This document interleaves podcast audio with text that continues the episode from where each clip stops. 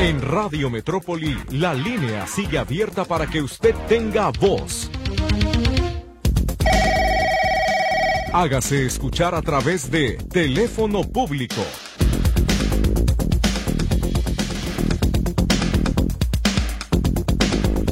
Muy buenos días, gracias por acompañarnos. Esto es el teléfono público de Radio Metrópoli. Estamos listos para atender a sus solicitudes de aquí hasta las 11.59.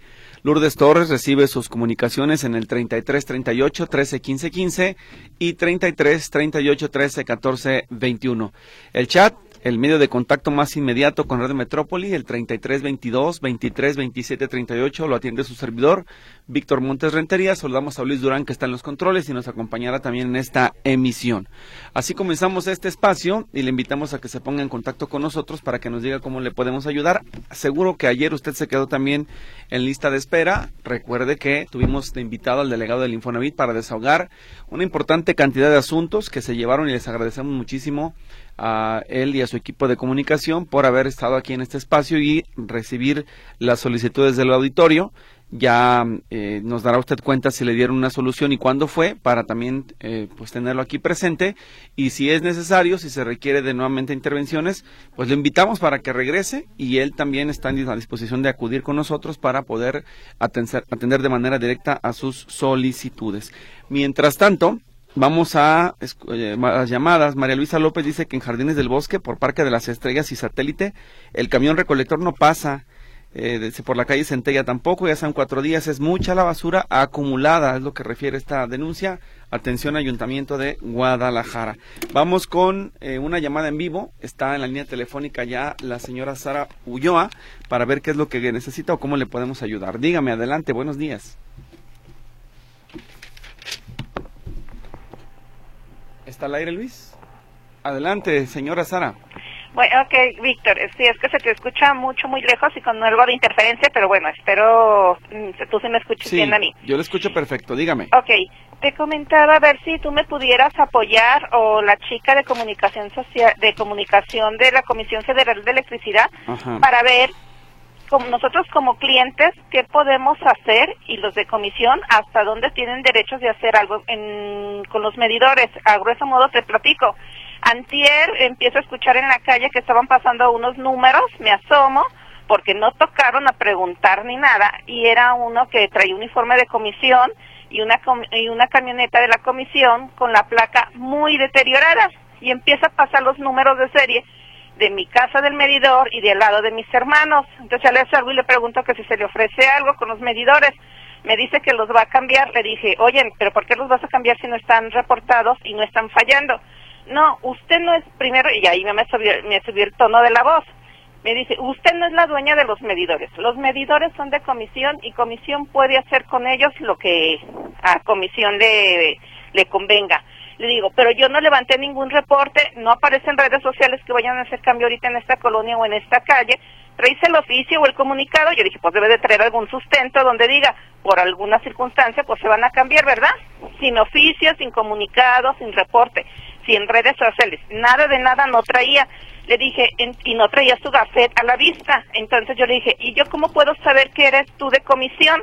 Y ya siento no burlón me dice, ay señora, ya saca de su cartera una credencial muy deteriorada que nomás me deja ver que es de la comisión y me vuelve a decir, la comisión en cualquier momento puede cambiarle. Le dije, fíjate que no, porque cuando cambiaron los medidores a los de tarjeta, yo escuché en alguna entrevista que era también con consentimiento de la persona que lo pudieran cambiar o cuando pusieron esos medidores en un poste altísimo que después las personas no podían checar su lectura.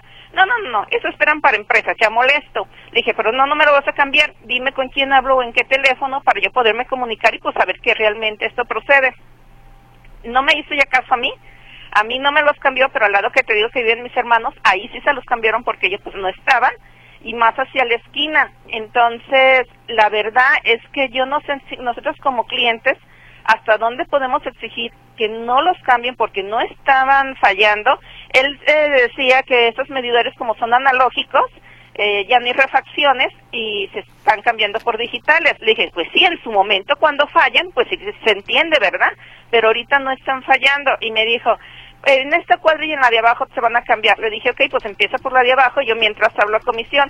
No, pues no voy a hacer lo que usted quiera. Bueno, para no hacerte la larga, ver mientras yo el 071, mientras hacía el cambio los de mis hermanos, y me dijeron en el 071, es que ellos son subcontratistas y pues nomás fíjese que le dejen otro medidor y que le pongan el aro. Le dije, oye, pero no trae absolutamente nada.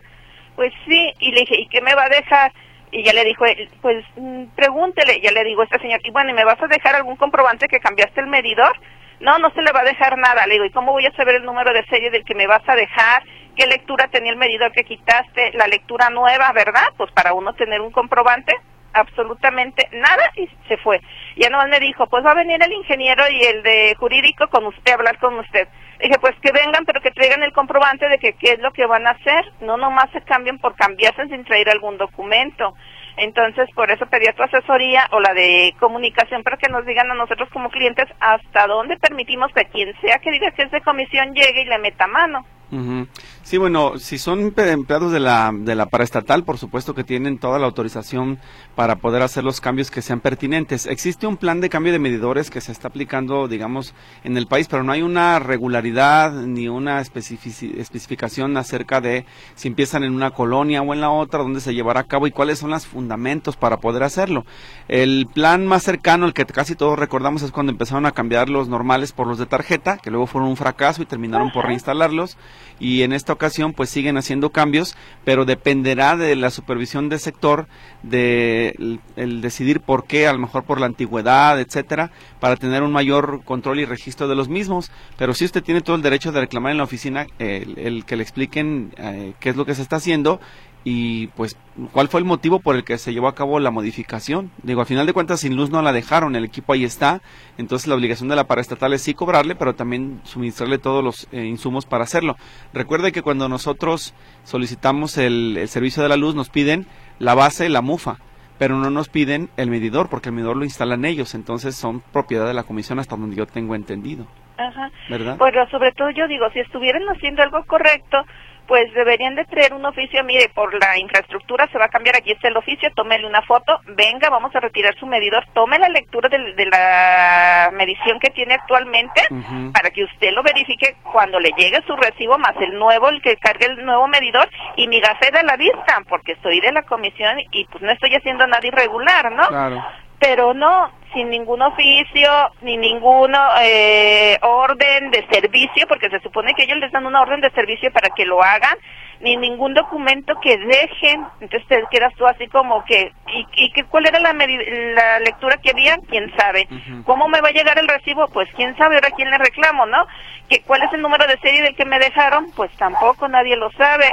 ¿Y por qué no se identifica a la vista como cualquier profesionista con su gafet y de que no estoy haciendo nada irregular? Sí, se supone que a partir del cambio ellos lo notifican inmediatamente y tiene que aparecer en su próximo recibo el nuevo número de servicio medidor, pero eso es lo que no, no, no aclara ni entiendo su molestia, pues de que no hay como claridad en la información, pero le reitero, la opción es eh, sí 071 como ya lo hizo, o bien el acudir directamente a sucursal donde usted paga, que es la más cercana, y presentar el reclamo para que a la cuadrilla correspondiente la, la, le cuestionen a ver si todo se hizo de manera adecuada y si ellos le demuestran que el proceso está perfecto, pues bueno, entonces asumir que ya sí se realizó y no, no hay más que alegar, ¿verdad? Muy bien. Pues muchísimas gracias, Víctor, y ojalá que de comunicación estuvieran escuchando y tomen en cuenta nuestros comentarios. Que tengas un excelente día. Gracias y muy buen día. Hasta luego. Hasta luego, bye. Hay más participación del auditorio. Tenemos un mensaje antes de irnos al corte. Dice, quiero ver si pueden ayudarnos. Hace un mes en la casa de unas personas de la tercera edad cae muy poca agua. Se habló al CIAPA, checaron y dijeron que tenían que cambiar la toma de la calle, que en 15 días máximo lo hacían. Ya han pasado varias semanas y aún no lo han cambiado. Se ha reportado a ver qué pasa. El primer reporte es el 11 41 22 79 y el 11 41 56 55. A ver si ustedes pueden ayudarnos. Dice Pablo Medina en su comentario. Pues lo pasamos también para que ellos puedan revisarlo y con esas eh, el histórico de registros con el eh, dato de su reporte y por supuesto el teléfono de contacto, ellos tendrán que rastrear qué es lo que sucedió con esta solicitud, en qué proceso se encuentra y qué respuesta le van a poder ofrecer. Siguiente dice Patti Saucedo, a ver si nos pueden orientar. Tienen un enfermo desahuciado en Estados Unidos, ¿no habrá alguna forma para traernoslo para acá, a Guadalajara y que no salga tan caro, ya que son de bajos recursos? El enfermo es de la tercera edad.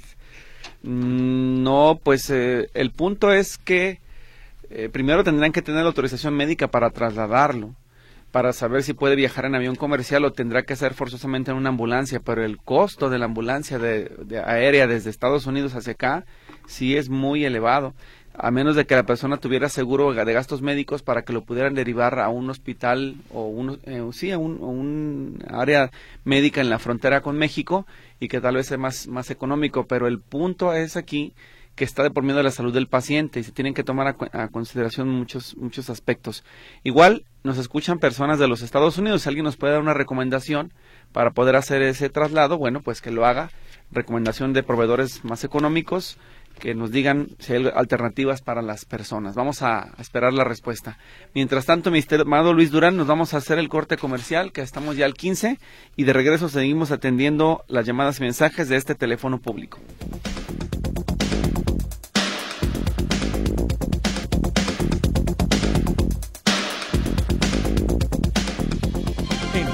Metrópoli 1136. Diego Alfonso Tapia López, de dos años, es atendido en cardiología pediátrica del antiguo Hospital Civil. Padece una cardiopatía congénita, requiere una cirugía y de la renta de un oxigenador de circulación extracorpórea con un costo de 26.200 pesos. Juntos podemos ayudarle si llamas al teléfono 33 36 16 46 91 de la Fundación Hospitales Civiles. Llega el maratón del ahorro de Farmacias Guadalajara. Compartiendo historias. Ven y descúbrelo. ¿Te ha pasado que llegan los suegros el fin de semana? La solución, comprar todo lo que necesitas en Farmacias Guadalajara. Desde mañana. Farmacias Guadalajara. Siempre ahorrando. Siempre contigo. En Radio Metrópoli tratamos los espectáculos desde otro punto de vista en Tercera Llamada. Aquí no hay secretos y de la vida de los famosos todo se sabe. Tercera Llamada. Escúchalo de lunes a viernes a las 12 horas, aquí en Radio Metrópoli. O suscríbase al podcast a través de notisistema.com. El mundo entero cabe en tu bolsillo. Porque el mundo entero cabe en notisistema.com. De forma sencilla e inmediata, accede a radio en vivo, noticieros y programas. Obtén información completa, objetiva y actualizada. Escucha la voz de quienes hacen la noticia, con entrevistas, reportajes, comentarios y podcast. El mundo va contigo con notisistema.com. El sitio de la información. Conoce atractivas promociones de Muebles Plasencia visitando el sitio notisistema.com. Llega el maratón del ahorro de Farmacias Guadalajara. Compartiendo historias. Ven y descúbrelo. ¿Te ha pasado que no hay nada de cenar en casa? La solución, Farmacias Guadalajara. 24 horas. Desde mañana. Farmacias Guadalajara. Siempre ahorrando. Siempre contigo. No. I am father. Los sábados se enciende la pantalla, en donde hablamos de cine y tus series favoritas. La pantalla, tu mapa a lo mejor del entretenimiento en cine y streaming. Sábados, 2 de la tarde, aquí, en Radio Metrópoli. En Radio Metrópoli, 1139.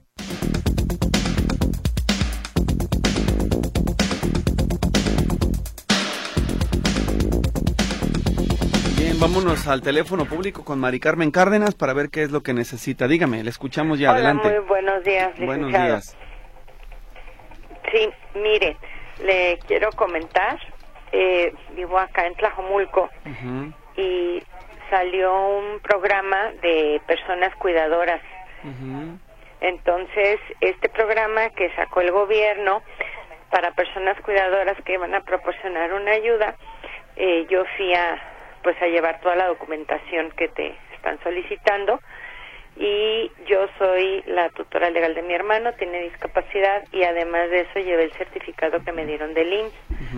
Entonces ahí me dijeron que no, que del IMSS no me valen el certificado médico, que tengo que sacar un certificado del DIF.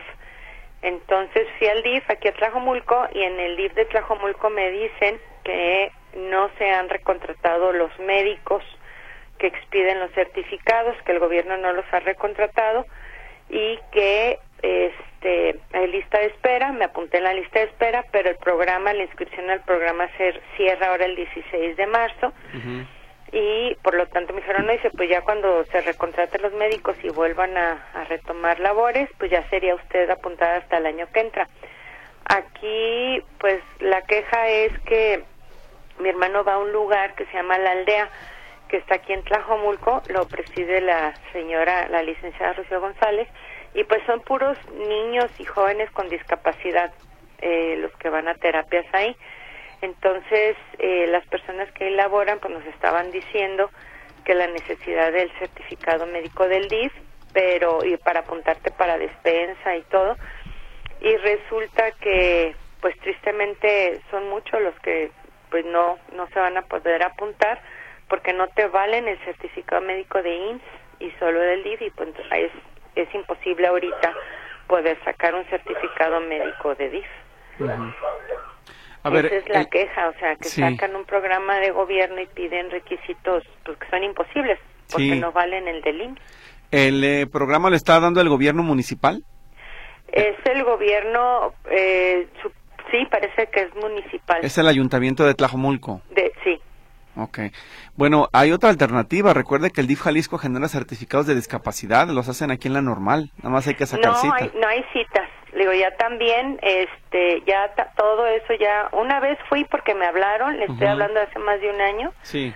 Yo fui, me apunté, hice la cita, fui y llegué y me dijeron que pues que qué pena que no estaba el médico que porque había tenido que salir a Puebla. Le dije pero es que me dieron cita ah que hubo un error y que volviera después.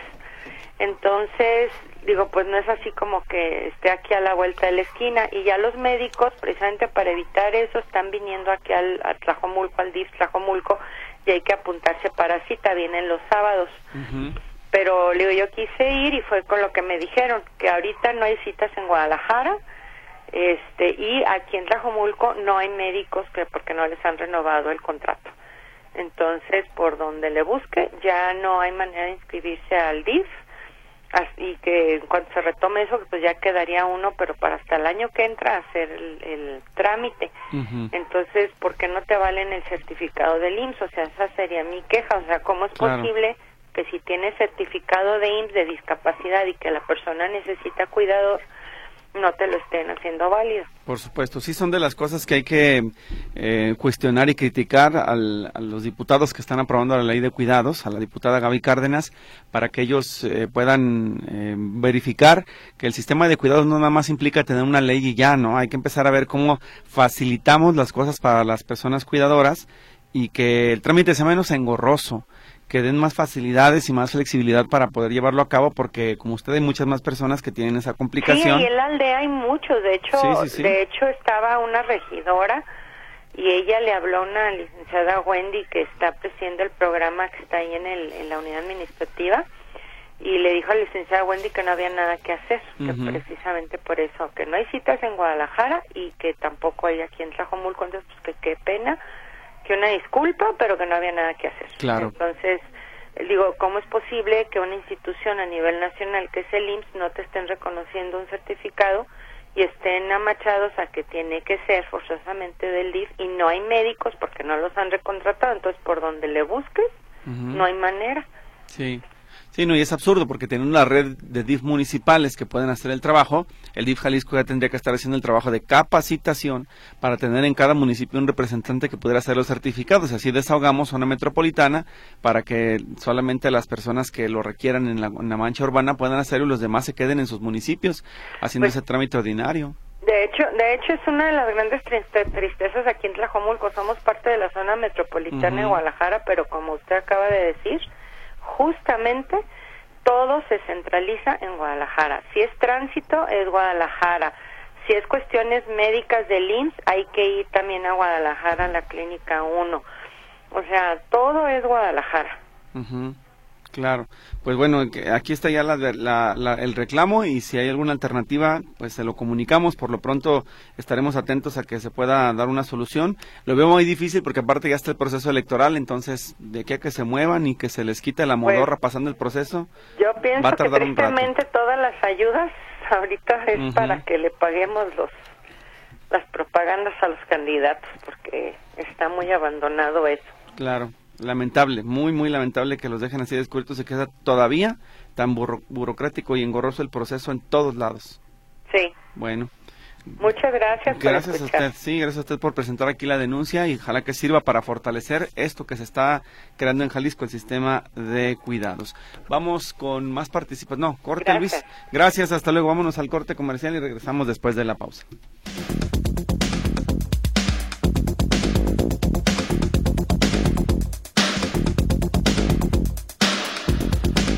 Bueno, navegando en Internet encontré la página web que habla ya de los beneficios del Seguro Salud Jalisco, este sistema de seguro estatal que pretende sustituir en la entidad al Seguro Popular.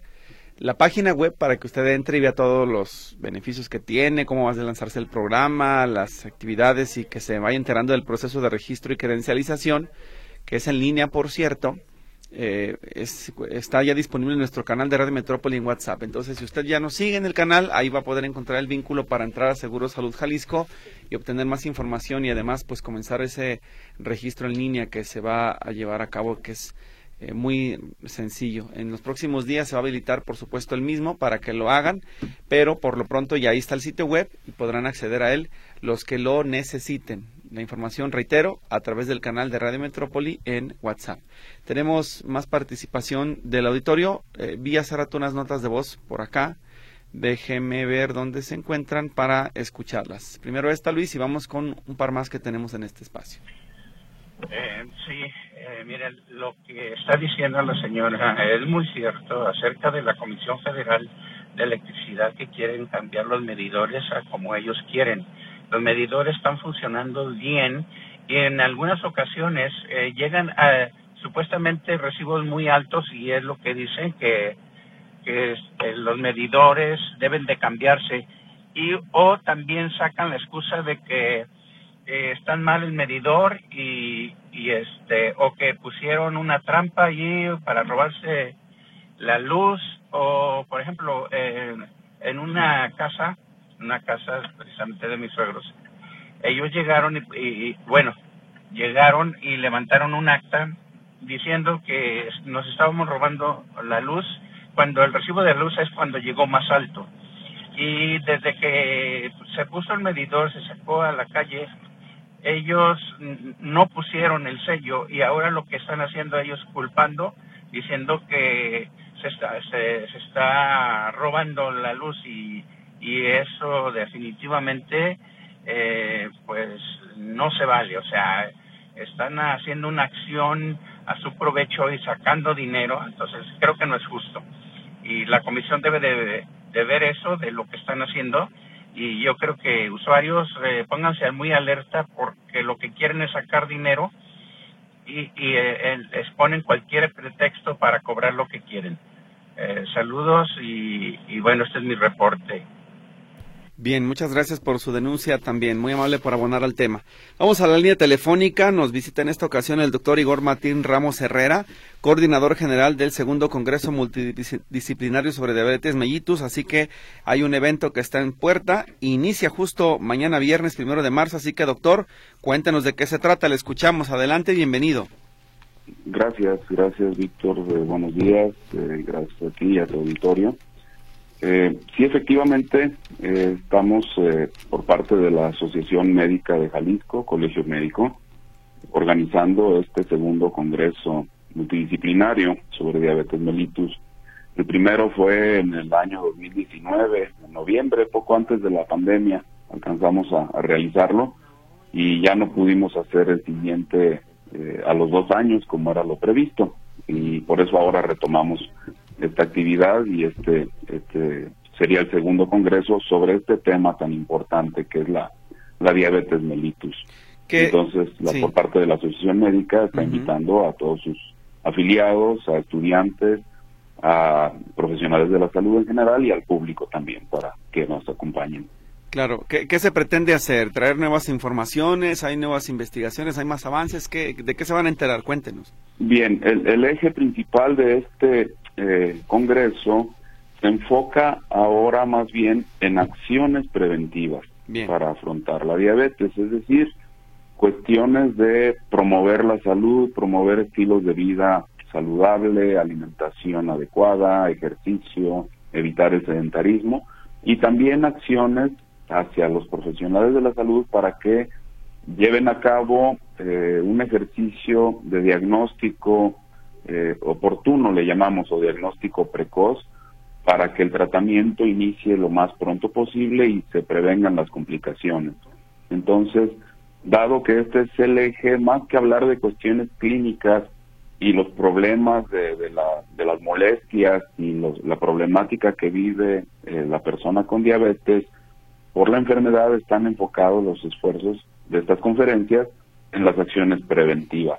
Claro, vamos a abordar también temas definitivamente del manejo, por ejemplo, de del pie diabético para prevenir eh, complicaciones, el manejo de la alimentación para prevenir daños en los riñones, daños eh, en los en los ojos, en la vista, el manejo de, eh, por ejemplo, exámenes como la hemoglobina glucosilada, cuál es su papel para prevenir eh, las altas de, glucosa en la sangre y demás, ¿no?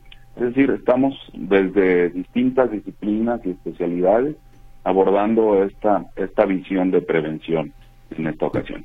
Bien, pues eso es una buena noticia y seguramente pues con el uso de la inteligencia artificial y otras tecnologías eh, el combate a esta enfermedad y la prevención seguramente se van a ir mejorando, esperemos que así sea, que todas las novedades, los tratamientos, los medicamentos, las, las eh, técnicas, todo, todo, ¿no? Doctor. Perdón, perdón, adelante. Sí, no, no, le decía que, que todo esto, estas nuevas tecnologías, pues sirvan para abonar al, al, combate de tratamiento de la enfermedad. Claro, el, o sea, el manejo de las personas que tienen diabetes, el manejo y la atención clínica, eso debe seguir definitivamente, dado que tenemos una incidencia muy elevada actualmente de personas que la padecen y claro, eh, mucho de lo que se va a manejar en el Congreso es información sobre esto, precisamente el manejo adecuado y el seguimiento adecuado de las personas para que tengan, eh, evitar pues estos picos de, glucosa, evitar también eh, alimentos que les hagan daño, la realización de ejercicio, ¿no? Y, vamos a hablar de temas desde eh, psicológicos, de la patología como tal, problemas a nivel cardiológico, a nivel neurológico y demás, ¿no?